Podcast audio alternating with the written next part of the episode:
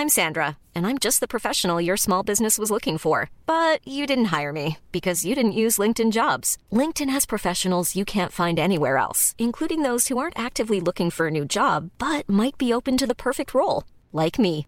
In a given month, over 70% of LinkedIn users don't visit other leading job sites. So if you're not looking on LinkedIn, you'll miss out on great candidates like Sandra. Start hiring professionals like a professional. Post your free job on linkedin.com/people today.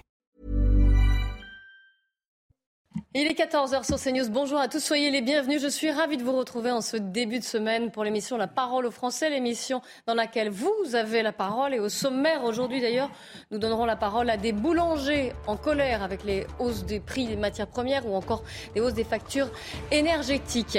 Puisqu'on en parle justement, nous donnerons la parole à un patron de supermarché qui a décidé de mettre en place un panier anti-inflation ça peut vous intéresser. Ou encore la parole aux Français, ce sera avec euh, la parole avec un, la parole à un dresseur, éducateur canin, après ce qui est arrivé à un homme il y a une dizaine de jours qui s'est fait mordre par deux Rottweiler. Restez bien avec nous. Avant de commencer, on commence par le journal avec Simon Guillain. Bonjour Simon. Bonjour Clélie et bonjour à tous. Vous le disiez, les boulangers manifestent cet après-midi à Paris et les premiers commencent à arriver en ce moment même place de la Nation. Ils réclament des aides supplémentaires face à l'inflation de la part du gouvernement. Éric Zemmour a reçu les professionnels du secteur ce matin. Le président du Parti Reconquête a notamment critiqué Emmanuel Macron et François Hollande. Le général de Gaulle, Georges Pompidou, Pierre Mesmer, euh, Valéry Giscard d'Estaing avaient constitué une base formidable euh, nucléaire pour euh, avoir une autonomie et une souveraineté en matière énergétique. Et c'est cette base-là et c'est ce- cette magnifique édifice euh, de souveraineté et d'autonomie que les présidents Hollande et Macron ont mis à terre. Il faut quand même mettre les responsabilités euh, et les noms des responsables. Il faut les donner. C'est le président Hollande et le président Macron qui ont sabordé notre industrie nucléaire pour faire plaisir euh, aux écologistes pour des raisons électoralistes et médiatiques. Et face à cette inflation, les Français sont beaucoup plus prudents dans les supermarchés. Vous allez voir que de nombreux produits sont sacrifiés. Le panier moyen des Français est passé de 40 à 37 produits. Augustin Donadieu, Laurent Sélarié. Le passage à la caisse de votre supermarché fait mal à votre portefeuille. Cela ne devrait pas s'arranger. Selon Michel-Édouard Leclerc, l'inflation va se poursuivre dans les prochains mois. L'inflation devrait atteindre un sommet entre avril et juin. Pas de baisse à l'horizon. En 2022, l'inflation a atteint 5,2% contre 1,6% l'année précédente. Mais le prix de certains produits de votre panier de courses, lui, s'est envolé bien au-delà. Ça, c'est un produit euh, qu'il ne faut pas manger, mais je le mange quand même. c'est quand même euh, presque 5 euros. Pour moi, je compte toujours en France, avec 35 francs, c'est énorme. Tout augmente, moi, je trouve. C'est euh, à la limite, ça devient presque plus intéressant de prendre des produits bio que d'autres produits. hein. S'il y a une augmentation encore qui va se faire, ça va être très grave. Alors pour faire face au prix des courses qui augmentent, certains ont trouvé des astuces. Je fais mes courses au jour le jour parce que comme ça je gaspille moins. Je- J'ai remarqué qu'en faisant petit à petit, on gaspille pas. Une habitude bonne pour le porte-monnaie, mais également pour la planète. Et puis dans le reste de l'actualité, le gouvernement qui a présenté ce matin au Conseil des ministres sa réforme des retraites, une réforme on sait très contestée par les syndicats et une majorité de Français. Le texte arrivera le 6 février prochain à l'Assemblée nationale et le gouvernement ne reviendra pas sur l'âge légal à 64 ans de départ à la retraite. C'est ce qu'a affirmé le ministre du Travail, Olivier Dussopt, à l'issue du Conseil des ministres. Le président de la République avait dit que, à ses yeux, la meilleure façon de revenir à l'équilibre était de porter l'âge de départ de 62 à 65 ans. Nous avons procédé à euh, un premier aménagement avec euh, le fait de retenir 64 ans et d'accélérer la mise en œuvre de, la réforme votée en 2013. C'est euh, un des éléments de la réforme qui garantit euh, le retour à l'équilibre. Donc c'est tout à fait fondamental et c'est un point sur lequel nous savons qu'il y a un désaccord avec les organisations syndicales. Mais revenir sur ce point serait euh, renoncer au retour à l'équilibre et donc euh, manquer de responsabilité pour les générations futures. Et puis pour s'opposer à cette réforme des retraites, les syndicats veulent monter en puissance. Alors cette question, euh, un nouveau, un nouveau mouvement de grève peut-il impacter les vacances de février? C'est en tout cas ce qu'a sous-entendu Philippe Martinez, le secrétaire général de la CGT. On voit tout ça avec Sophia Dolé, regardez. Les transports en commun ou encore les raffineries pourraient-ils être concernés par des mouvements de grève lors des vacances scolaires? Philippe Martinez n'exclut aucune hypothèse, notamment l'organisation de journées d'action pendant cette période. À partir du moment où le gouvernement s'entête sur ce qui fait conflit, il y a possibilité de journées d'action pendant les vacances scolaires, qui, je crois, s'étalent sur plusieurs zones et sur au moins un mois et demi. Toutes zones confondues, les vacances d'hiver s'étendent du 4 février au 6 mars. D'ici au début des vacances d'hiver, des journées d'action sont déjà prévues, comme un appel à la grève de la CGT pour 48 heures dans les raffineries le 26 janvier. La prochaine journée de manifestation intersyndicale est prévue le 31 janvier prochain. Et puis en marge de la manifestation euh, contre cette réforme des retraites à Paris jeudi, euh, un franco-espagnol de 26 ans a dû être amputé d'un testicule après avoir reçu un coup de matraque d'un policier. Et sachez que le parquet de Paris confirme qu'une enquête a été ouverte ce jour. Les investigations ont été confiées à l'IGPN. Voilà pour ce tour de l'actualité à 14h. La parole aux Français, Clélie Mathias et ses invités. Merci beaucoup Simon. On se retrouve à 15h. Mes invités, Jean Garrigue, bonjour. Bonjour. Yvan Rioufol. Bonjour. Et Eric de Ritmaten, le spécialiste des questions économie. On va parler avec vous de la colère des boulangers, mais également euh, de l'inflation en France ou encore même des retraites. On commence par les, boulangers qui manifestent hein, aujourd'hui. Ça se passe place de la Nation à Paris, une manifestation d'artisans et de boulangers sur fond de crise énergétique. Vous saviez, on avait beaucoup parlé hein, de ces boulangers qui étaient étranglés par la hausse des factures. Le gouvernement avait annoncé quelques aides et pour eux, ça ne suffit pas. Ils sont encore descendus dans la rue. Nous sommes avec euh, Pascal Wozniak, qui est cofondateur du collectif pour la survie des boulangeries. C'est vous qui organisez donc cette manifestation. Pourquoi l'avoir organisée? Alors, je le répète, qu'il y a déjà eu des gestes de la part du gouvernement oui, bonjour. Euh, donc euh, aujourd'hui, nous continuons notre combat, puisqu'aujourd'hui c'est inacceptable de payer encore 280 euh, euros le mégawattheure, en sachant que EDF le revend à 40 euros. Donc c'est vraiment à cause des, euh, euh, des, hausses des factures énergétiques que vous êtes là. Est-ce qu'il y a beaucoup de monde autour de vous? Est-ce que vous êtes satisfait de la mobilisation? Bon, oui, c'est le, premier lieu, c'est exactement ça pour, la, crise énergétique. effectivement, il y a beaucoup de monde autour de nous. Je ne sais pas si vous pouvez le, voir. un très joli rassemblement et d'autres vont commencer à se greffer encore parce que nous sommes tous concernés, tous les artisans et vous avez les particuliers aussi maintenant qui sont, qui sont touchés et qui sont venus rejoindre la manifestation. Puisque ces prix avaient été plafonnés, vous l'avez dit, à 280, Qu'est-ce que vous demandez de plus finalement? Ben nous, ce qu'on demande plus, mais c'est même pas grand-chose qu'on demande. On demande rien de plus. On demande nous le bouclier tarifaire euh, pour tous, euh, pour juste une augmentation entre 10 et 15% mais pas des multiplicateurs de, 3 comme, comme là, à 280 euros pour ma part, ça ferait un multiplicateur de 3. Je ne vois pas pourquoi je devrais payer plus cher pour un, même chiffre euh, que je fais. Vous, où travaillez-vous exactement? Allô, allô, allô, allô Là, je travaille, euh, moi je travaille, je suis dans les Pyrénées-Atlantiques. Oui, là il y a des bruits parce qu'il va y avoir un effet d'annonce euh, d'un des membres de mon collectif, euh, Monsieur Frédéric Roy, que vous avez eu sur votre, votre plateau. Oui, donc vous, vous, vous travaillez dans les Pyrénées-Atlantiques. Est-ce que vous avez augmenté vos prix? Est-ce que vous avez dû licencier un de vos employés? Oui, donc moi j'ai dû augmenter mes prix. Bon, j'ai fait tant bien que mal d'augmenter, mais on peut pas, au bout d'un moment, on peut pas augmenter euh, de trop. Et euh, des licenciements où effectivement j'étais 14 euh, dans mon entreprise, aujourd'hui nous sommes 10. Vous êtes bien boulanger Voilà, je suis bien boulanger. Donc pourquoi j'ai licencié? eh C'est pour essayer de maintenir le. Voilà. La parole à Yvan Rioufol en plateau, qui a sans doute une, question à vous poser. Euh, vous vous présentez comme étant un collectif euh, de, boulangers, si j'ai bien compris, c'est-à-dire que vous êtes hors des structures syndicales. Est-ce que vous vous êtes, est-ce que vous vous sentez représenté malgré tout par le grand mouvement syndical de mardi dernier? Est-ce que vous l'aviez rejoint? Et est-ce que vous attendez quelque chose des syndicats qui pourraient venir à votre secours? Aujourd'hui, on a un syndicat des boulangers. effectivement, euh, euh, nous, ne, nous, sentons pas euh, épaulés et aidés. On se dit, il, se dit, M. Enrac, qui fédère 33 000 boulangers en France, mais en sachant qu'il n'y a que 10%, de, fédérés dans, la fédération de, de, la boulangerie. Et on ne se sent pas du tout représenté aujourd'hui. C'est pour ça qu'on est là aujourd'hui euh, pour crier haut et fort euh, notre, euh, notre colère. La parole à Eric de Ritmaten. Est-ce que vous voulez bien nous rappeler, Eric, les, aides justement qui avaient été annoncées par le gouvernement euh, début janvier? Oui, il y en a eu beaucoup des aides. Hein. Vous avez par exemple le, plafonnement déjà qui a été décidé. Alors bien sûr, vous dites que vos factures restent élevées, je le comprends. Hein, 40 euros le mégawatt actuellement, euh, c'était c'est monté à 700 voire 1000. Hein. et là maintenant, c'est plafonné à 280.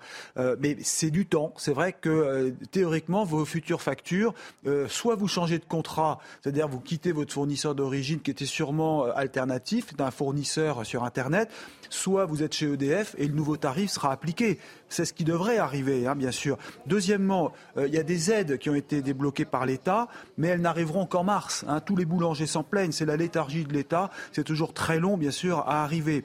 Vous avez l'étalement des factures. C'est certain que les, les boulangers surtout les petites boulangeries de moins de 10 euh, personnes, ont du mal en trésorerie. Elles sont un peu prises à la gorge. Et là, de ce que dit le ministère de l'économie, c'est qu'on peut étaler sur plusieurs mois. La facture, c'est autorisé. Oui, mais il faut quand même la payer à un moment. Il faut la payer. Et puis enfin, le report des charges, c'est possible. Mais alors, si vous voulez report des charges, cotisation sociale, impôt, alors je termine juste par un point. Tout ce que j'ai dit là, ça veut dire quoi? Aller voir son fournisseur électrique, ça prend du temps, ou lui téléphoner, l'avoir en ligne. On sait bien que les numéros verts, ça marche pas. Deuxièmement, euh, les conseillers départementaux de sortie de crise, ils sont dans les préfectures. Faire la queue là-bas. Est-ce que le boulanger a le temps? Non. Le, ensuite, vous avez euh, le problème aussi des, aides de la région, mais il faut aller au conseil régional. En fait, c'est des démarches, c'est du temps, c'est de l'administratif. Et c'est pour ça que je voulais dire ce point. Il y a des aides. On est dans un pays qui aide beaucoup, il faut le reconnaître, mais c'est long, compliqué. Les gens ne sont pas disponibles. Et puis, vous, boulanger, artisan, vous êtes 26 000, je le rappelle, en France, 29 000 vous n'avez pas le temps. C'est l'un des rares métiers où on ne peut pas quitter son fourneau, si l'on peut dire, pour aller Avec des horaires déjà décalés. Exactement. Euh, une remarque, une question même de, Jean Garrigue. Oui, mais deux questions. La, première, savoir si, si, monsieur avait une idée à peu près de, du pourcentage de, malheureusement, de, de faillites annoncées euh, dans cette, dans cette période qui est, qui est difficile. Et l'autre question que je voulais lui poser, c'est comment il entend lui répercuter quand même sur les prix euh, cette, cette hausse des charges qui est, qui est énorme pour, pour lui. Est-ce que est-ce qu'il est-ce qu'il va arriver à euh, fidéliser sa clientèle malgré cette hausse des prix? Comment il voit un petit peu cette, les mois qui viennent là C'est à vous, concrètement sur le terrain? Ben moi, moi comme, comme, vous disiez, vous parlez de, de, l'énergie euh, électrique, mais moi je fais partie aussi, j'ai aussi de l'énergie au fuel, mais ça vous en, on n'en parle pas. Et comment je vois l'avenir euh, ben, Franchement, tant, qu'il n'y aura pas de baisse, je, je la vois très noire l'avenir.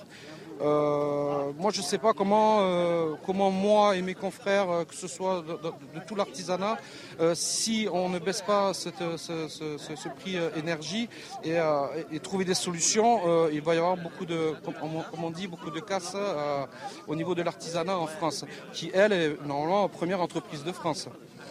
Éric de oui, Vous avez raison de dire cela parce que je ressortais les chiffres des boulangers artisans. Parce qu'en fait, quand on parle de boulangerie, il y a trois secteurs. Il y a les artisans boulangers comme vous, monsieur. Vous n'êtes plus que 29 600. Alors quand on regarde les chiffres en 2003, vous étiez 42 000. Donc il y a beaucoup de boulangers qui ont arrêté hein, leur, leur, métier, euh, qui ont souvent été rachetés par euh, des, des, des, grandes des marques franchisées dont je ne citerai pas le nom, mais on les voit bien dans la rue. Et puis il y a aussi les hypermarchés qui ont pris une place importante. Mais au final, on a quand même perdu beaucoup de petits boulangers, artisans qui font de la pâtisserie, qui font les vrais pains tels qu'on les aime, traditionnels. malheureusement au profit de l'industrie lourde qui vous fait des pains de mauvaise qualité qui sont vendus parfois 30 centimes dans les hyper. Yvan Rioufol. Est-ce que vous réfléchissez à un élargissement Il ne faut pas oublier que tous ces points chauds et tous ces trucs industriels, eux profitent du, bouclier euh, tarifaire, justement, puisqu'ils ont des, compteurs en tarif bleu que nous, euh, en tant que boulanger énergivore ou les charcutiers ou les pressings, euh, nous sommes en tarif jaune. Donc vous comprenez la complexité de, notre problème aujourd'hui. Bien sûr. Une question d'Yvan Rioufol pour vous, Pascal. Est-ce que vous réfléchissez à, un élargissement de, votre mouvement? Vous nous avez expliqué que les syndicats ne représentaient que très imparfaitement euh, vos doléances. Est-ce que vous pourriez imaginer une sorte de fédération des colères un petit peu à l'image des Gilets jaunes en vous, en vous fédérant avec d'autres commerçants, d'autres artisans pour faire un grand mouvement civique, si je puis dire? Mais c'est ce qui se passe aujourd'hui. Hein. Vous savez, euh, nous, on a notre collectif, hein. il y a quelques syndicats. l'Udabi, les pendus, en alumi, qui sont présents aujourd'hui. Ben, parce qu'on est tous, tous, dans, tous dans le même cas, hein, finalement. On est tous touchés à chaque, niveau de chaque personne, mais, on est tous dans, la galère. Et est-ce que, est que le, débat qui s'est ouvert sur les retraites vous paraît suffisant pour exprimer euh, vos, problèmes ou est-ce que les retraites occultent en fait d'autres problèmes et singulièrement le problème de l'inflation? Je vous ai pas entendu, excusez-moi, parce que là, c'est en train de. Oui, on va vous laisser rejoindre la manifestation euh, avec les appels. Merci beaucoup, Pascal euh, Wozniak. Nous sommes en ligne avec un, autre euh, boulanger. Vous allez pouvoir poser votre, votre question. Yvan Voilà, Arnaud Delmontel, bonjour. Vous êtes boulanger-pâtissier à, à, Paris, où je crois que vous avez trois boutiques, si je, me, si je ne me trompe pas. Bonjour, merci d'être en direct. Bonjour, oui, je suis en direct de Lyon où il y a le salon de la gastronomie, le Cial. Et j'ai effectivement cinq, enfin, cinq boutiques dans Paris.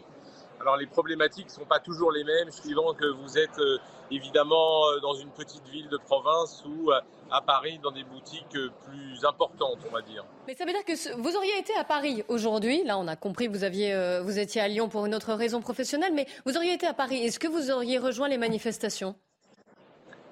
Je ne le pense pas, car je, pour moi, le, syndicat dans lequel, je suis adhérent, qui est le syndicat de la boulangerie, a fait euh, les, efforts qu'il pouvait avec euh, l'argent dont dispose euh, le budget de, la France, parce qu'il n'y a pas d'argent magique. je comprends tout à fait la, colère de certains qui, bah, c'est quand même compliqué, et je paye des factures d'électricité plus importantes, et on est depuis un an dans une augmentation du prix de la farine, du prix de, de toutes les matières premières. Mais moi, je plaide plutôt pour l'augmentation du prix du pain. Euh, aujourd'hui, une baguette, ça vaut entre 1 euro et 1,50 euro à peu près, euh, une baguette de tradition. Euh, on ne se rend pas compte de, l'immense chemin parcouru par cette graine de blé qui est, que l'agriculteur sème, qu'il récolte, qui va chez le meunier, qui la nettoie, la broie, qui la raffine, le boulanger qui arrive à minuit pour pouvoir travailler la pâte et avoir une bonne baguette le matin à l'ouverture de la boutique, euh, je pense que c'est quelque chose qui nécessite euh, une augmentation, enfin qui peut nécessiter une augmentation de 10 ou 15 centimes. Il faut s'habituer de toute manière à ce que l'énergie, je pense, soit plus chère. Euh, certes, il y a la guerre, etc. en Ukraine, mais je pense qu'à l'avenir, l'énergie va quand même être plus chère. Mais vous ne pensez pas que ça ferait fuir les, les clients ou que ça peut en dissuader, notamment dans des, dans des plus petites villes?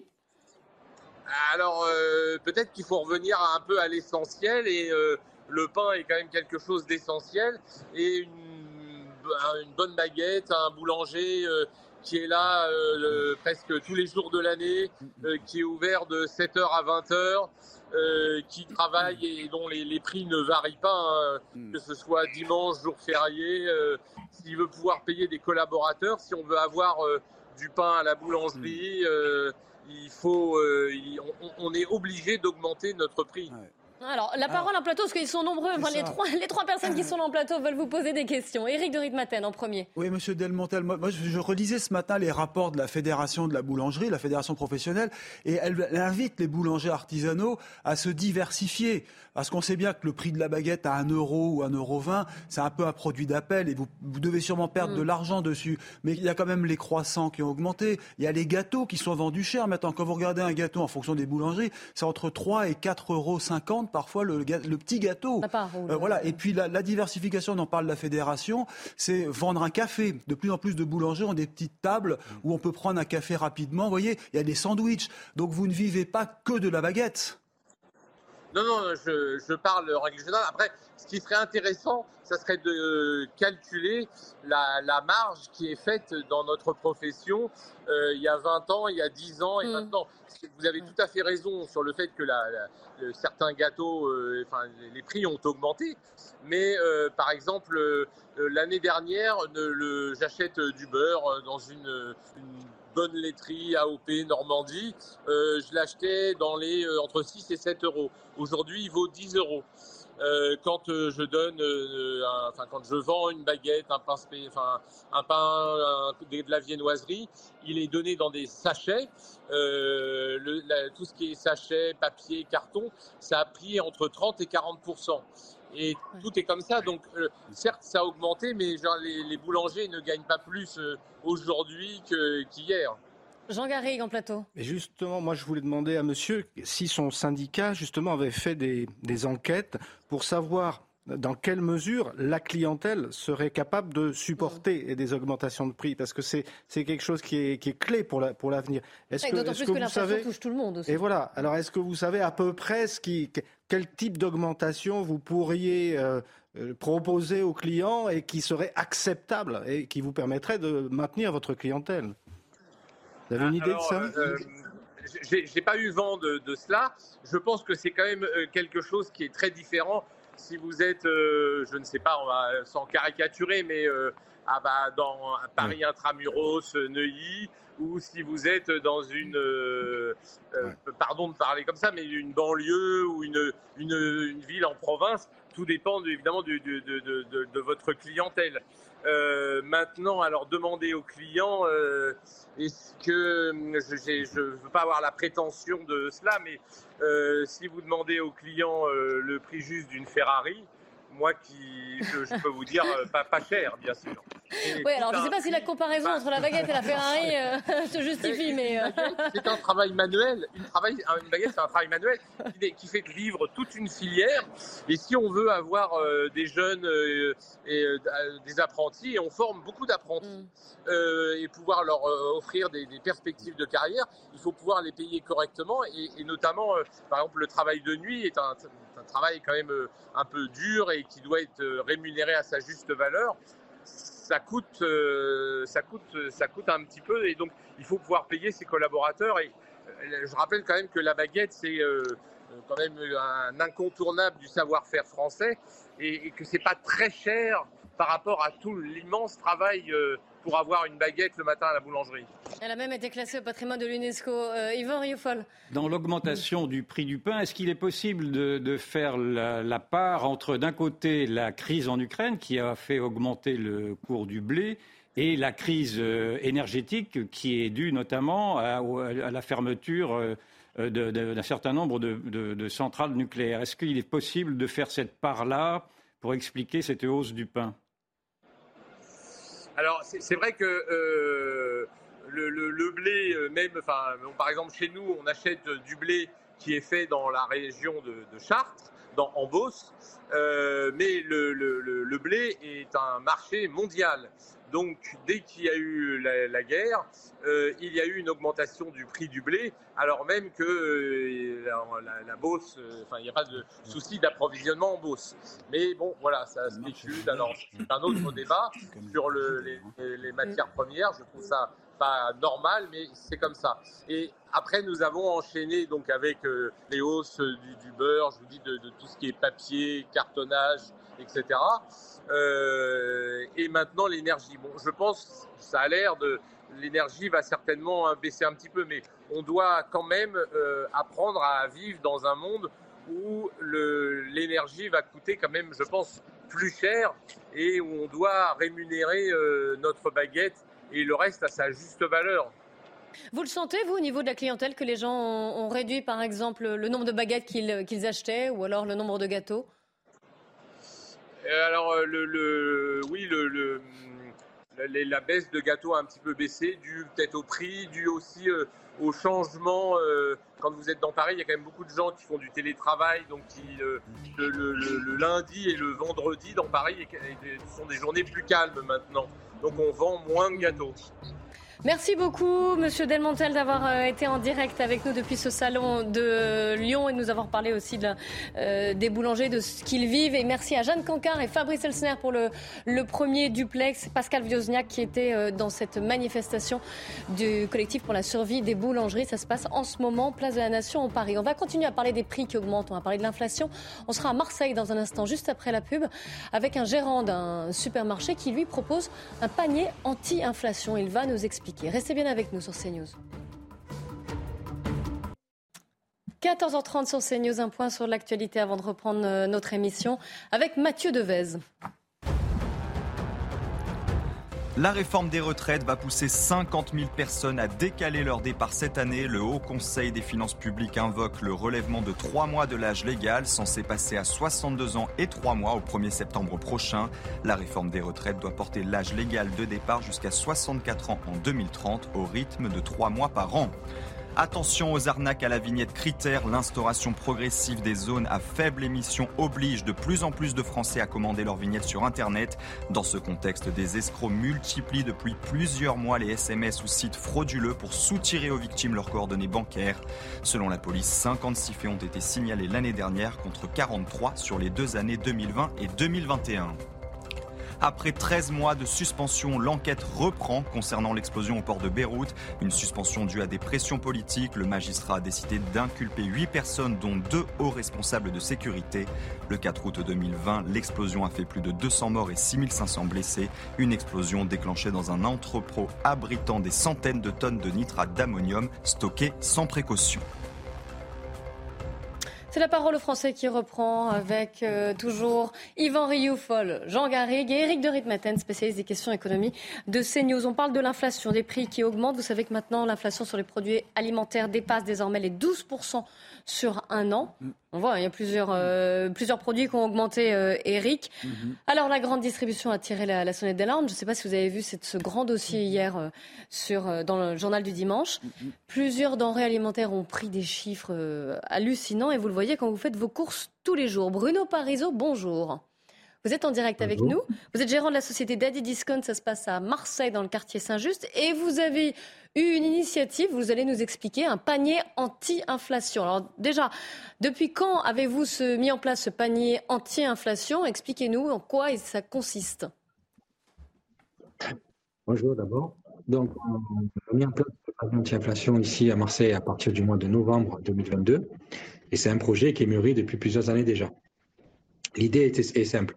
C'est que les personnes, nos clients viennent, quand ils rentrent dans le magasin, ils savent combien ils vont payer avant de, avant de passer en caisse. Par exemple, s'ils veulent euh, un panier, un, panier anti-inflation avec 35 produits à l'intérieur, ils ne payeront que 49,99 euros. Peu importe ce qu'il y a à l'intérieur, en fait.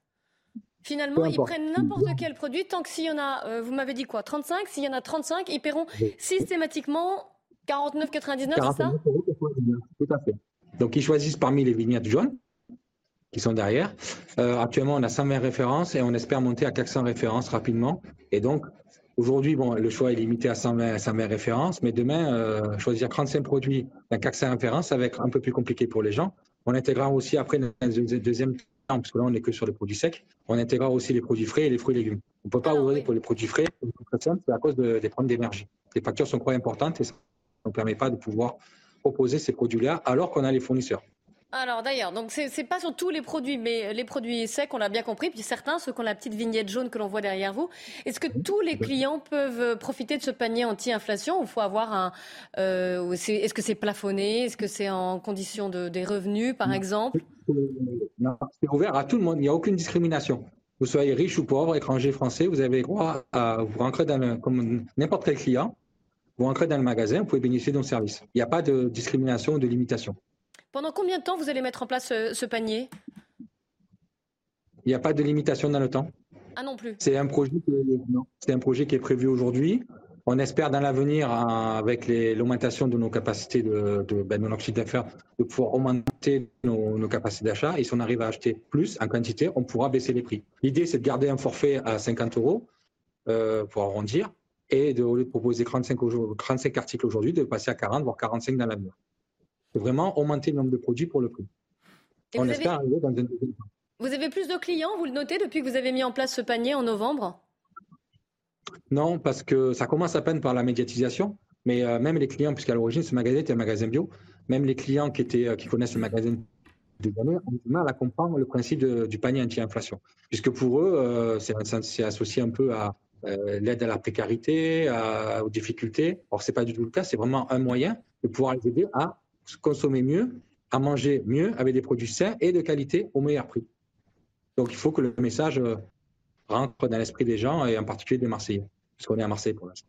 Oui, oui, c'est ce que j'ai expliqué dans le quartier Saint-Just. Euh, une question d'Yvan Rioufol. Sur ces produits-là, quelle marge gardez-vous pour vous-même, si vous en gardez une et ensuite, qu'est-ce que, que, dit la réglementation officielle sur, ces, sur cette pratique commerciale de produits d'appel? Non, non, désolé. Non. Euh, la réglementation, euh, on est commerçant, donc on a le droit de dire ce qu'on veut. oui, oui, il y, a, un client qui était rentré pour me déranger, pour me demander de la monnaie. Voilà, c'est un gros problème ici à Marseille. On ne trouve pas de monnaie ni pour les commerçants ni pour les clients, donc c'est infernal. Au passage, si la Banque de France pourrait faire un effort pour qu'on puisse avoir de la monnaie, ça serait bien. Le, message est passé, mais c'est annexe. Alors reprenons où nous en étions. Donc, euh, oui, on a, que je sache, la réglementation ne nous interdit pas à vendre au prix qu'on veut. Nous, on a, on a fait le choix de vendre avec une marge plus faible que la grande distribution classique. Voilà. On a une, faible, on a une marge qui est beaucoup plus faible, qui tourne entre 18 et, 20, et 25 sur notre produit alors qu'ailleurs, c'est beaucoup plus que ça. Et comme on a des bonnes commissions d'achat parce qu'on a des produits qui sont suivis réguliers, on arrive à avoir, des, avoir, avoir l'offre qu'il y a. Euh, important aussi de préciser de 60%, que. Non, non, de, de, de, 18 à 25%. Et chez les concurrents, vous avez dit 60% Non? Non, j'ai mal, mal entendu Oui, c'est ça. En général, c'est entre 40 et 60%. Le coefficient chez les concurrents, ah, ça dépend des magasins, hein, on est entre, on est entre du, euh, du 1,5 et du, 2,5, euh, voire 3, 3, 3 points. 3 fois le prix d'achat. Please. Éric de Ritmatel, un petit point quand même sur cette euh, inflation. Euh, voilà. Est-ce que déjà, combien de temps est-ce que ça peut durer Alors c'est difficile à dire parce que d'abord l'inflation, vous savez, entre le ressenti d'inflation que l'on a nous consommateurs et le chiffre qui est annoncé par l'INSEE, il y a une sacrée différence. Hein. Ah là, vous pensez, vous euh, parlez du, chiffre global, des, voilà. et pourquoi qui avoisine les 6%. Et pourquoi j'en parle C'est pas et 5,2 même sur 12 mm. mois consécutifs. J'en parle parce que l'alimentaire pèse 16 ce qui n'est pas grand-chose dans l'indice des prix global. Vous avez huit catégories. Après, vous avez, ensuite après le logement, vous avez le mobilier, vous avez les vêtements, le transport. C'est pas forcément ce qui augmente le plus. Alors que, alors que l'alimentaire, quand on regarde bah, ce que vous dites, c'est 12,6% de hausse. Et là, regardez les hausses de prix euh, en 2022 qui ont été constatées par Nielsen, qui est un, institut spécialisé. Les viandes surgelées, plus 29,3%. Alors, la grande question, c'est pourquoi ça augmente autant hein, Parce que, est-ce que ne peut quand même pas mm. faire porter euh, euh, ces, hausses juste, juste par la guerre en Ukraine C'est pas, pas normal. Ah, vous pensez qu'il y a, des, augmentations un petit peu opportunistes Bien entendu. Mm. Et puis, vous voyez, les chiffres quand même sont, assez spectaculaires. Il y a aussi beaucoup de, de alors, vous savez, après c'est cette guerre entre les industriels, euh, les distributeurs, puis aussi, n'oublions pas les agriculteurs qui sont en tête de, de, gondole, en tête de ligne, eux, c'est vrai que ce sont les derniers servis, puisqu'ils vendent au plus bas à des industriels qui vont faire leur transformer, donc ça a un coût de transformer, qui ensuite le revendent à la grande distribution qui essayera de faire une marge, mais qui essaye de baisser quand même les prix parce que c'est la grande consommation. Donc vous voyez, c'est vraiment très compliqué. C'est pour ça qu'aujourd'hui, tous ces, euh, ces négociations sont un peu à l'arrêt. Et si on n'y arrive pas à négocier justement les hausses de prix demandées, eh bien on reviendra on risque d'avoir des hausses minimum qui vont pénaliser donc euh, bien entendu euh, euh, les distributeurs, c'est-à-dire les, grandes surfaces, la grande distribution qui elle sera est, furieuse parce qu'elle veut mettre le prix le plus bas. Voyez. Alors les prix ont été effectivement très importants dans le papier. Comment l'expliquer? Il y a les relocalisations, paraît-il, de plus en plus de produits locaux, les circuits courts coûtent plus cher, on se demande pourquoi, mais bon, parce que souvent ce sont des fermiers français qui veulent aussi défendre leurs leur biens. Il y a le verre, l'écologie, ça a un coût, euh, les cartons, on l'a dit, le transport, l'énergie, et puis les matières premières, mais ça, les matières premières commencent à baisser. Le prix du blé, bien sûr, est revenu à ses niveaux d'avant la crise. Une question, je crois, euh, oui, je, euh, de Jean Garrigue. Oui, j'aurais voulu demander à, ce monsieur qui, lui, donc, fait euh, une baisse de prix sensible sur bientôt, je ne sais plus, ce qu'il m'a dit, 400 références, peut-être bientôt, ce qu'il pensait du, du projet gouvernemental qui porterait uniquement sur 20, le produit alimentaire, sur 20 références. Je crois qu'il y en a 20 ou 30 000 au total dans un hypermarché, par exemple. Est-ce que ça lui paraît euh, suffisant? D'autant plus qu'il paraît que ce serait juste incitatif. Donc, qu'est-ce qu'il pense de ce, de ce projet, lui, en tant que hmm. professionnel de la profession? Bruno Parizeau Oui, en toute objectivité, comme vous l'avez dit, il y a, ça va faire 0,01% du nombre de produits qui sont disponibles dans une grande surface, parce que c'est entre 20 et 30 000. Et euh, c'est quelque chose qui n'a aucun intérêt pour les raison très simple. D'une part, la grande distribution a la capacité de vendre un panier anti-inflation de meilleurs articles, mais qu'est-ce qu'il y aura dans l'article? Nous, ici, on est, parti sur des produits essentiels. Voilà. Ce que j'ai pu lire dans la presse, ils veulent intégrer euh, des yaourts, ils veulent intégrer des, euh, des crèmes dessert, ils veulent intégrer des trucs qui ne sont pas des produits essentiels. Mais si on repart sur 20 produits essentiels, aujourd'hui, la grande distribution est capable de vendre ses paniers anti-inflation entre 15 et 20 euros. 15 euros avec des produits de mauvaise qualité, et là, c'est que le prix qui est intéressant pour les clients. Mais derrière, il n'y a pas de qualité nutritionnelle, il y a pas de, il y a un problème pour la santé publique. Et avec leur, leur, leur, produit, leur, marque à MDD, ils sont capables de le vendre autour de 20 euros. Ça ne répondra pas à la demande réelle des particuliers, puisqu'on va leur imposer un choix parmi 20 articles, 20 références. Ici, par exemple, nous, on propose déjà 120 références. On est déjà pas pour être très concret, qu'est-ce que vous appelez produit essentiel? Est-ce que vous pouvez nous, nous, voilà, nous, nous en montrer ceux qui sont derrière vous ou nous dire exactement ce que, ce que vous appelez par produit essentiel? Bah, C'est de l'huile, de tournesol, c'est de la farine, c'est du riz, c'est des pâtes, c'est des sauces euh, à base de, de, de tomates, c'est euh, des sardines, c'est des produits de base, c'est des, des, légumes, des, euh, pardon, des, des, des, pois chiches, des, des haricots blancs, des haricots rouges. Voilà, c'est ces produits-là. C'est les produits essentiels. Après, on peut rajouter du café parce que ben, les Français ont besoin, on, aiment le café, mais on doit, on, doit, on doit vraiment se consacrer sur des produits essentiels, ce que les gens ont vraiment besoin pour manger, et surtout des produits non transformés. Ici, on, on est sur des produits sains, non transformés. J'espère que la grande distribution, si demain elle diffusera le, le panier anti-inflation proposera des produits qui sont moins transformés avec des taux de sucre, d'huile et de et donc moins moins importants que ce qu'on peut, peut, trouver aujourd'hui dans les produits qu'ils proposent. Une dernière question d'Yvan Riffol en plateau. Qu'est-ce que vous pensez de cette suggestion qui est faite par certains partis politiques de réduire de supprimer la TVA, de la réduire à un taux zéro pour un certain nombre de produits de première nécessité J'applaudis, mais ça ne se fera jamais. Parce que la France adore la fiscalité. On ne verra jamais un gouvernement français, ils ont fait un grâce d'ailleurs, hein, dire on va supprimer la TVA sur les produits de première nécessité. Ça n'existe pas et ça ne se fera pas malheureusement. Et je suis le premier avec pour. Hein. Depuis des années, je milite pour ça avec mes, dans le cadre associatif et franchement, ça serait la bonne solution. C'est pas grand-chose, 5% sur l'alimentaire. Par exemple, sur notre panier à 35, 35 articles à 50 euros, vous avez, euh, vous avez quoi? Vous n'avez même pas 5 euros TVA. C'est ridicule. Mais ça peut permettre à des gens bah, de, pouvoir acheter euh, un kilo de farine en plus, euh, deux paquets de pâtes. Vous comprenez? La TVA a un impact, même si elle est assez importante, elle a, un impact sur la consommation. Et on ne parle même pas des produits comme les produits hygiène pour les femmes ou les, les couches pour bébés qui ont une TVA à 20%. Peut-être déjà commencer à baisser cette TVA de ces produits-là à 20% à 5%, ça serait une bonne chose, mais je ne vois pas le gouvernement français euh, renoncer à, à, la recette fiscale. Non, ça, c'est. C'est la première, hein. c'est la première recette fiscale, 160 milliards par an. Merci beaucoup Bruno Parisot, merci d'avoir témoigné en direct euh, dans notre émission La parole aux Français. On va parler des retraites à présent. Euh, vous savez qu'il y a une prochaine date de manifestation qui est prévue le 31 janvier. En attendant, le gouvernement a adopté en Conseil des ministres le projet de réforme des retraites. Écoutez Olivier Dussopt à la sortie du Conseil des ministres. Le président de la République avait dit que, à ses yeux, la meilleure façon de revenir à l'équilibre était de porter l'âge de départ de 62 à 65 ans. Donc, procéder à une première, euh, un premier aménagement avec euh, le fait de retenir 64 ans et d'accélérer la mise en œuvre de, la réforme votée en 2013. C'est euh, un des éléments de la réforme qui garantit le retour à l'équilibre. Donc c'est tout à fait fondamental et c'est un point sur lequel nous savons qu'il y a un désaccord avec les organisations syndicales. Mais revenir sur ce point serait renoncer au retour à l'équilibre et donc manquer de responsabilité pour les générations futures. Gauthier Lebray du service politique de CNews nous a rejoint. Bon, le gouvernement est inflexible, dit-il. Oui, alors euh, euh, il ne le dit pas comme ça, justement. Il essaye de faire croire le contraire.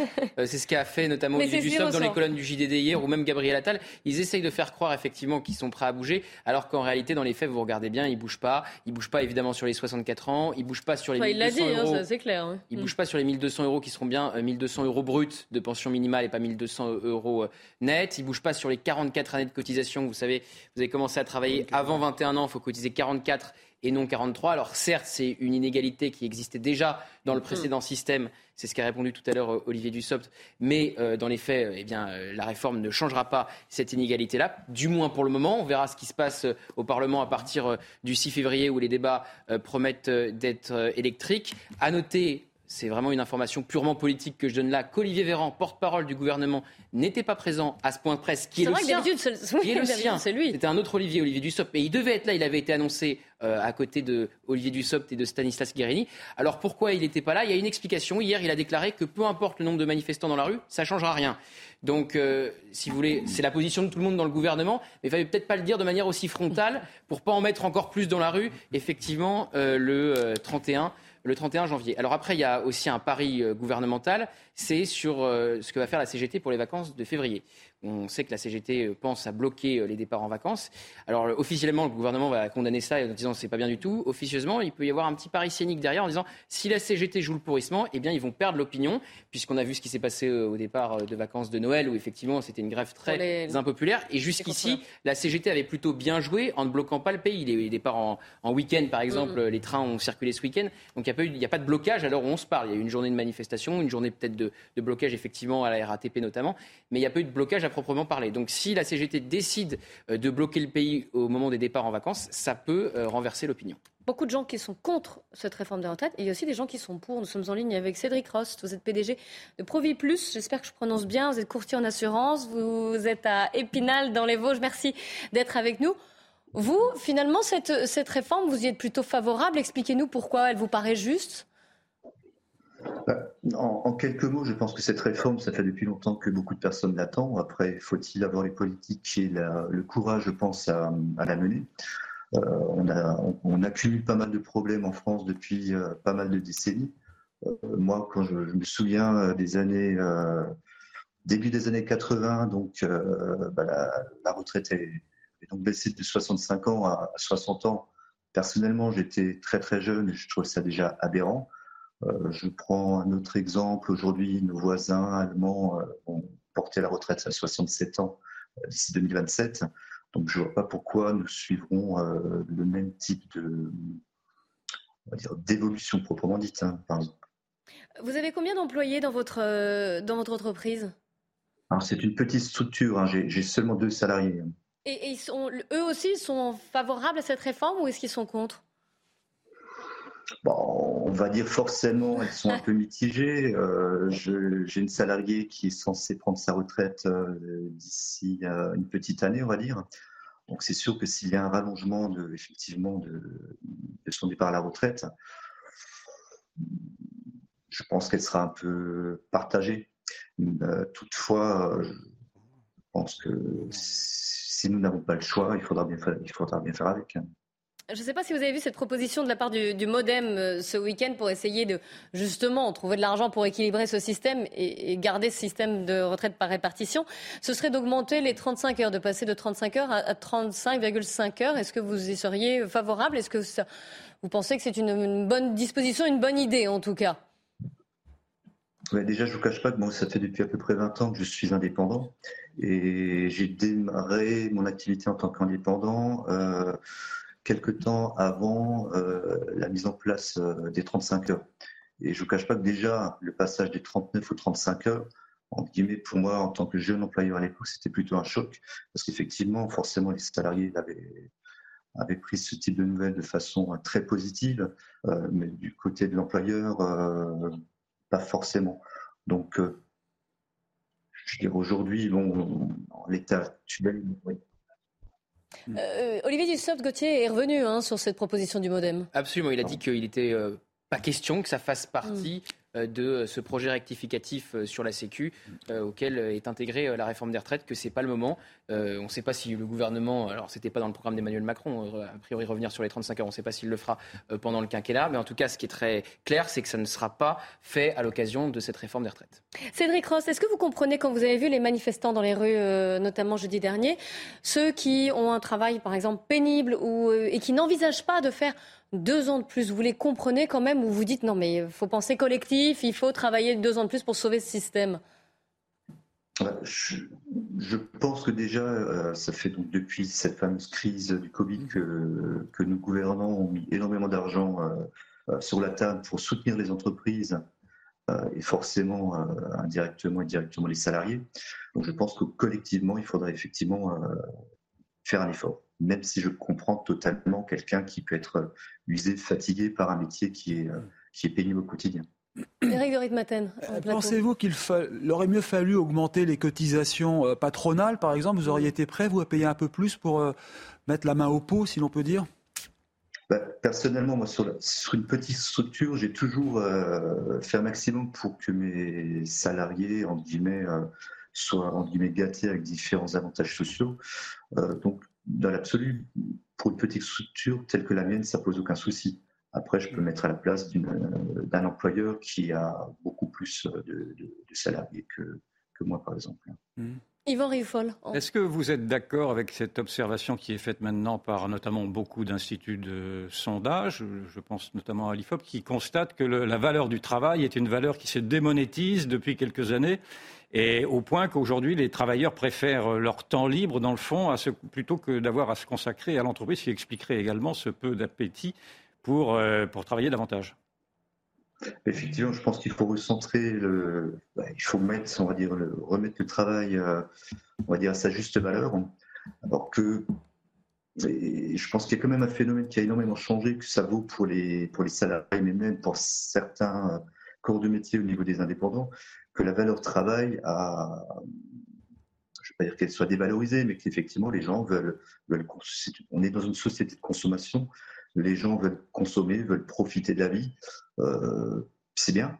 Mais personnellement, bon, j'ai grandi dans un, dans un monde de, commerçants. Mes parents avaient une entreprise pendant, pendant 30 ans, donc je voyais que mes parents euh, se retroussaient les manches tous les jours. On ne comptait pas les heures au niveau de leur entreprise. Euh, et je trouve que les choses, façon de parler, en guillemets, c'est un peu dégradé en termes de, de, mentalité. Il y a toujours des gens qui veulent travailler, qui veulent avancer. Mais d'un autre côté, euh, on est plus, effectivement, je pense, de plus en plus dans le côté euh, loisir et consommation pure. Jean Garrigue en plateau. J'aurais deux questions à, poser à ce monsieur. La première concerne le projet initial d'Emmanuel Macron dans son premier quinquennat, qui était la retraite par points. Est-ce que vous vous souvenez de ce projet et est-ce qu'il ne vous semble pas qu'il aurait été finalement peut-être plus lisible euh, pour vous-même et pour, pour vos salariés et pour l'ensemble des Français. Puis ma deuxième question, elle est très différente, c'est ce que vous penseriez du projet euh, qui est avancé par le, Rassemblement national d'un référendum sur cette mm. question? Est-ce que ça vous paraît là aussi quelque chose de cohérent ou, euh, ou un peu, euh, comment dire, une sorte de, de, bouée comme ça lancée dans, dans le débat? Je pense déjà que le, régime par points, bon, ce n'est pas forcément un sujet qui, fait forcément avancer le débat. Euh, par contre, euh, concernant le positionnement du, RN, je pense qu'aujourd'hui, il y a un texte qui a été euh, travaillé, réfléchi, et bon, une nouvelle fois, je suis personnellement politique. donc, ça fait depuis des mois qu'on en parle. ça a été reporté une nouvelle fois à cause du Covid l'année dernière. Donc, je pense que maintenant, effectivement, il faudrait faire bouger les choses assez rapidement. Avec ce qui est déjà proposé initialement. Pardon. Non, pardon, je, je, pensais que vous aviez terminé votre phrase. Je voulais juste revenir aussi sur euh, l'emploi des seniors qui a été abordé en Conseil des ministres justement à propos de cette réforme des retraites. Oui, le but du gouvernement, c'est de, mettre la pression sur les entreprises, puisqu'effectivement, au-delà de 55 ans, pour euh, les personnes qui sont en âge de travailler, vous avez euh, à peine un senior sur deux qui est actif. Et d'ailleurs, Emmanuel Macron, lors de son précédent euh, quinquennat, avec cet extrait qui a refait surface depuis, disait qu'on ne pouvait pas bouger l'âge de départ légal car on n'avait pas euh, euh, réglé le problème de l'emploi des seniors. Donc effectivement, le but pour le gouvernement, c'est de mettre la pression sur les entreprises, puisque quand vous demandez de travailler deux ans de plus et que vous avez un senior sur deux qui est actif, c'est le vrai problème. Donc les entreprises seront sanctionnées financièrement, c'est ce qu'a annoncé aujourd'hui Olivier Dussopt, si elles ne communiquent pas euh, eh bien, euh, les données sur l'emploi des seniors en leur sein. Donc elles ne sont pas sanctionnées si elles n'emploient pas, pas assez de seniors, pas pour le moment, du moins on verra si c'est. Mais au moins elles transmettent l'info. Voilà, si elles ne transmettent pas l'info, c'est la sanction est financière. Une réponse rapide, s'il vous plaît, sur les Cross, ça vous, ça vous paraît euh, plutôt positif, plutôt aller dans le bon sens? Oui, bon après, bon, connu, je pense qu'il y a différents il y a différents types de, structures, d'entreprises. De, Oui, monsieur, vous ne serez pas concerné. Hein. C'est les entreprises de plus de 300 salariés. Je le précise. donc euh, on ne travaille pas du tout de la même façon. Euh, et euh, donc, oui, effectivement, le, je pense que les seniors devraient rester au travail tant qu'ils ont la santé. Ça, c'est pour moi, ça c'est une évidence. Hein. Et je, au niveau, pour revenir à ma, petite structure, bah, il va de soi que une fois, ça pose aucun problème. Et pour toutes les petites PME, on va dire de 10 à 50 salariés, ça ne pose aucun souci. Merci à vous d'avoir témoigné euh, sur CNews d'un tout autre au sujet. Juste après le journal de 15h, puisque nous sommes en ligne avec un dresseur, éducateur canin, après la mésaventure, enfin grosse mésaventure, d'un homme qui faisait son jogging et a été attaqué par deux Rottweiler. Restez bien avec nous sur CNews. Il est 15h sur CNews. La parole aux Français. On commence par le journal. Simon Guillain. Bonjour Clélie et bonjour à tous ceux qui nous rejoignent sur CNews à 15h. Les boulangers manifestent cet après-midi à Paris un cortège qui s'était lancé il y a peu de temps place de la Nation. Direction Bercy, on va tout de suite aller au sein de ce cortège retrouver Jeanne Cancard et Fabrice Elsner. Bonjour Jeanne, les boulangers euh, veulent se faire entendre à travers cette manifestation cet après-midi et on imagine qu'ils sont euh, en colère. Racontez-nous l'ambiance sur place.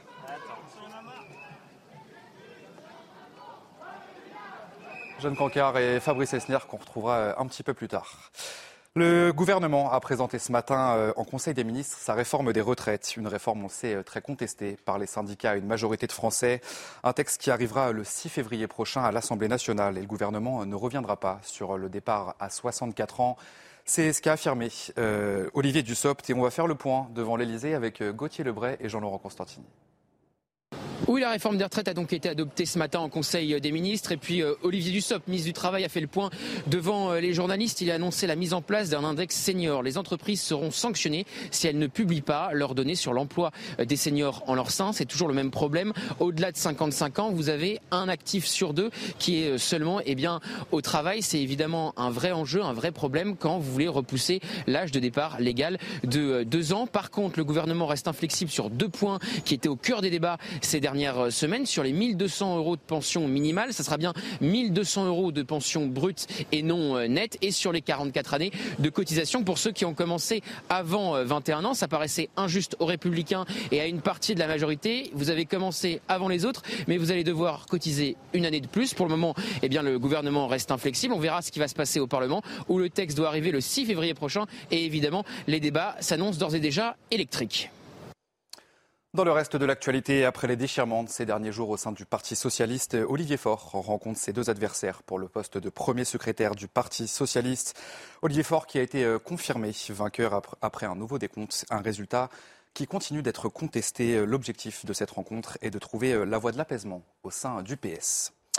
Deux policiers ont tiré et tué hier euh, un homme qui pointait son arme vers eux. Les deux agents ont été placés en garde à vue dans le cadre d'une enquête qui vise à déterminer si l'ouverture du feu s'est faite conformément au cadre légal. Les faits se sont produits hier soir dans le 11e arrondissement de Paris. L'homme est mort après avoir été touché à quatre reprises par les deux policiers et l'homme portait finalement une arme factice. Et enfin, faites très attention euh, aux fake news sur les réseaux sociaux. Elles sont euh, très nombreuses, surtout sur le réseau TikTok.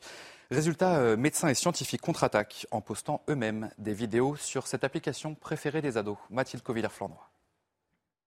Au-dessus de la Terre, on appelle ça, c'est des projections d'hologrammes qui vous, qui vous font croire que la Terre, elle est ronde. Des vidéos de ce genre, il en existe beaucoup sur les réseaux sociaux et en particulier TikTok. Résultat, un jeune sur six pense que la Terre est plate et un jeune sur quatre doute de la théorie de l'évolution. Mais problème, les jeunes y ont accès très facilement et leur défiance envers la science grandit. Selon un récent sondage IFOP, 17% des 18-24 ans estiment que la science ferait plus de mal que de bien. Pour Jean-François Clairvoy, les réseaux sociaux sont en partie responsables. Les réseaux sociaux peuvent nous influencer très facilement sans qu'on se rende compte et véhiculer des inepties. Quelqu'un qui a du bagou et qui explique que la Terre est plate peut nous convaincre. Alors pour démentir ces thèses conspirationnistes, il faut éduquer davantage. Quand vous ne comprenez pas quelque chose, vous en méfiez. Car si vous ne vous en méfiez pas, c'est que vous êtes naïf. Ce qui a manqué aux scientifiques, c'est la pédagogie. Pourtant, on en a fait beaucoup. De la pédagogie, c'est ce que fait le compte du Centre national d'études spatiales sur TikTok. Avec ses nombreuses vidéos de vulgarisation scientifique, le compte espère déconstruire les fausses informations qui circulent et instruire tout en amusant ses abonnés. Et clap de fin pour la mission Insight sur Mars. Après 4 ans sur la planète rouge, la sonde tire sa révérence. Les comptes scientifiques font de plus en plus barrage aux thèses complotistes, mais le chemin reste encore long. Selon une récente étude de NewsGuard, 20% des vidéos sur TikTok contiennent de fausses informations. Et voilà pour ce tour de l'actualité à 15h. Le débat reprend. Clélie Mathias et ses invités. Merci, je suis avec Yvan Riofol et Jean Garrigue. Jean Garrigue en tant que, professeur. Alors vous, c'est professeur des universités.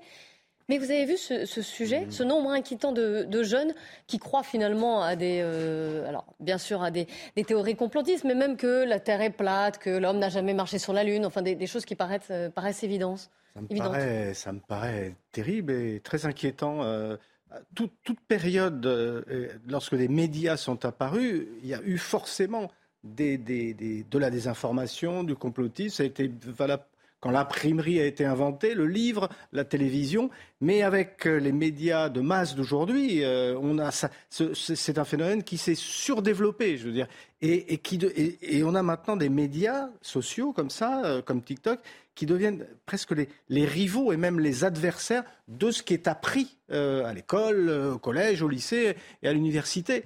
Donc je pense qu'il faut une très grande vigilance, un grand contrôle quand même sur ces, sur ces réseaux sociaux tout en respectant la liberté d'expression, qui est une valeur absolue. Euh, mais très franchement, aujourd'hui, c'est quand même très inquiétant parce que je suppose que les petits Français d'il y a 50 ans, ben, il n'y en avait pas 15% qui pensaient que la Terre était plate. Je veux dire que la, parole des, savants, la parole du ah bah, des savoir, des hein, scientifiques, des professeurs n'était pas à ce point démonétisée par ces réseaux sociaux. Je crois qu'on touche du doigt là le phénomène de déculturation qui s'observe singulièrement dans la non-transmission des données élémentaires à l'école. Je mhm. pense que l'école est la première responsable de ceci. Et ça doit Donc toucher, ça veut dire quoi apprendre à, remettre en ben, cause. Il faut d'abord, il faut apprendre à apprendre, tout simplement, à apprendre que la Terre est ronde. Enfin, c'est quand même. Ah oui, au-delà de ça, je croyais que vous voulez. Non, apprendre que la Terre est ronde. Et puis ensuite, vous pensiez justement à l'esprit critique face à face à des vidéos. Et justement, et ensuite, et plus généralement, il faut apprendre à développer son esprit critique. Or, il y a un mauvais usage qui est fait maintenant du mot complotisme, qui,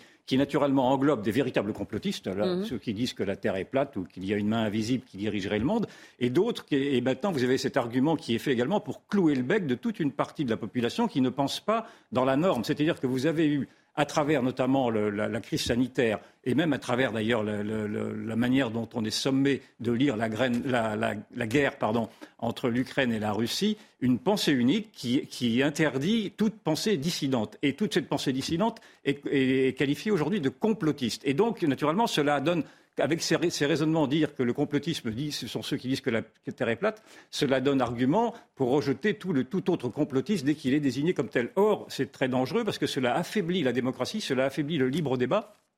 Et cela, euh, euh, conduit, dans le fond, à ce même euh, processus d'acculturation, en tout cas d'imbécilisation de masse, dans la mesure où on ne peut plus argumenter avec des faits, tout simplement avec des faits. On va rejoindre à présent Jeanne Cancard et Fabrice Elsner qui sont en direct de la manifestation des, euh, des boulangers à Paris. Ils sont partis de la place de la Nation. Jeanne Cancard. Jeanne Cancard, vous êtes en direct de la manifestation qui s'est donc élancée. Est-ce qu'il y a beaucoup de monde? Bien c'est sur difficile de dire à vue d'œil, mais pour l'instant, de ce qu'on voit, il y a plusieurs centaines d'artisans boulangers qui se sont élancés depuis la place de la Nation, direction le ministère de l'économie à Bercy. Alors les boulangers avec qui on a pu échanger, eh bien nous expliquent qu'ils sont ici pour demander une accélération de la mise en place de ces aides, puisqu'ils nous disent pour ceux qui peuvent toucher ces aides, eh bien qu'elles mettent trop de temps à être mises en place et que d'ici là, eh bien d'ici ces plusieurs semaines avant euh, cette mise en place, eh bien ils doivent continuer à régler leurs factures, des factures qui nous expliquent qui sont exorbitantes. Et puis il y en a d'autres qui nous disent que tout simplement, pour quelques critères, eh bien, ils ne sont pas éligibles à ces aides. Alors ils demandent aussi l'élargissement de ces aides ici lors de cette manifestation. Il nous explique aussi que c'est un parcours du combattant qui n'ont pas forcément toujours le temps de remplir toutes les tâches administratives qu'ils doivent faire pour obtenir ces aides. Tous ces manifestants, il n'y a pas que des boulangers, il y a aussi des artisans. Parfois, on a croisé des charcutiers, des bouchers qui nous disent eh bien, que eux aussi, ils ont besoin de plus d'aide. Il y a aussi une cette manifestation, eh bien, elle est aussi un petit peu politique. Il y en a certains qui ont euh, été reçus tout à l'heure par Éric Zemmour. Et puis, on a vu euh, différents politiques, Sébastien Chenu, euh, Jacob Belli du, du Rassemblement national, et puis aussi Jean Lassalle, qui sont venus ici pour soutenir cette profession qui nous dit être extrêmement en danger. Merci beaucoup, Jeanne Cancard. On a vu sur les images de Fabrice Elsner hein, des, boulangers avec les deux baguettes en forme de, croix. Ce qu'ils disent, et c'est ce que nous disait aussi Eric de Ritmaten quand on parlait de, ces boulangers, on a donné la parole tout à l'heure à, à, deux boulangers, c'est que oui, il y a les prix, il y a les prix des matières premières qui augmentent, oui, il y a les prix aussi évidemment de la facture euh, énergétique.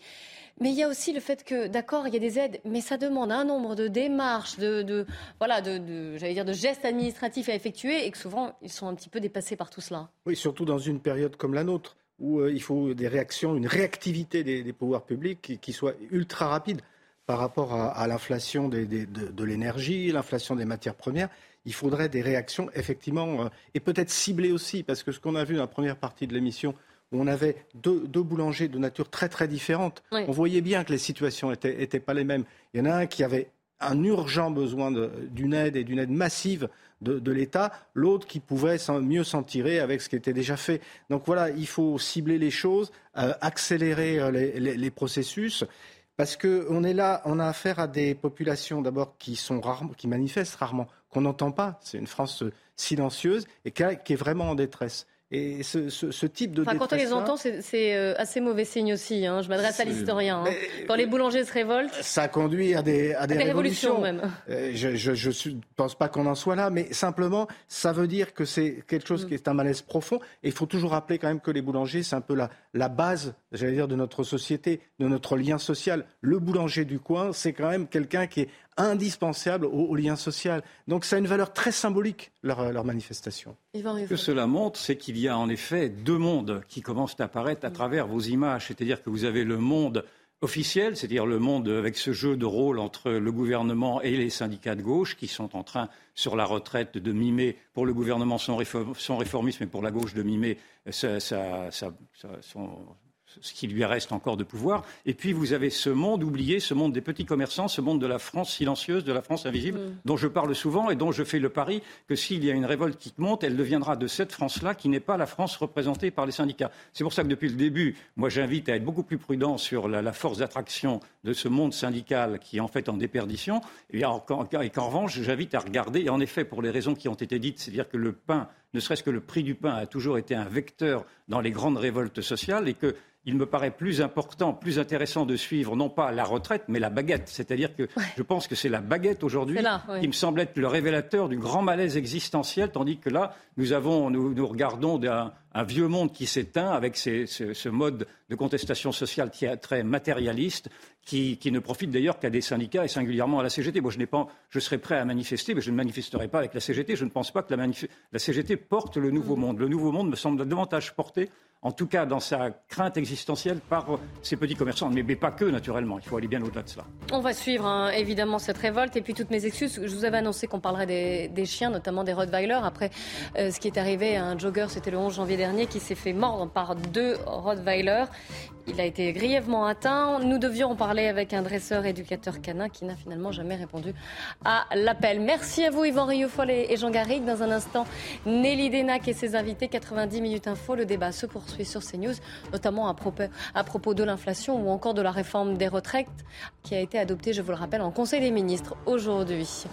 Je vous dis à demain, 14h pour la parole aux Français. Bon après-midi à tous.